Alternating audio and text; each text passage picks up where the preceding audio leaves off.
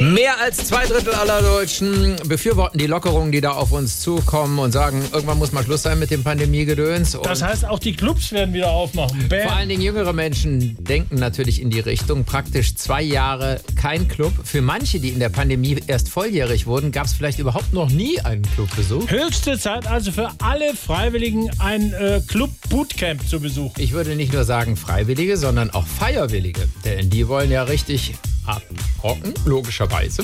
Damit man nicht ganz untrainiert auf den Dancefloor kommt. Hm? Kevin, was machst du dann? Du musst beim Vorglühen schon die ganze Flasche Korn weghauen, sonst wird's zu teuer später.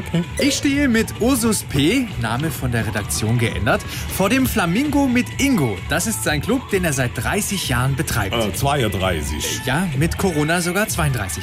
Damit die Erstclubgänger nicht überfordert sind, bietet er ein spezielles Club-Bootcamp an, das ich heute mal durchlaufen will.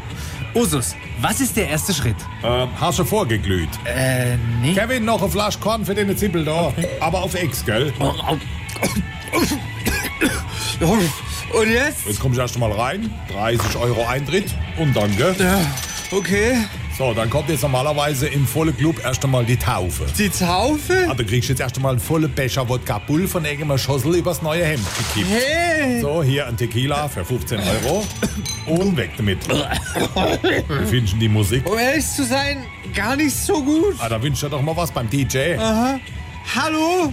Spiel doch mal bitte an Tagen wie diesen von den Toten Hosen. Ja, gleich. Ja, das Spiel ist doch bestimmt gar nicht. So langsam kapierst. Weiter geht's. Da kommt der nächste Tequila. Oder komm, mach zwei. Dann sind's, Katsching, noch einmal 30 Euro. Okay, Und vorher schaust mal noch den Kollegen da kurz an. okay. Hey, was guckst du so dumm? Aua! Aua! So, genug für dich. Du fliegst jetzt raus. Aber ich habe doch gar nichts gemacht. Jetzt holst du noch gegen immer noch einen Döner. Der Lade gehört an mir. Und dann geht's ab, Hem. Oh. Okay.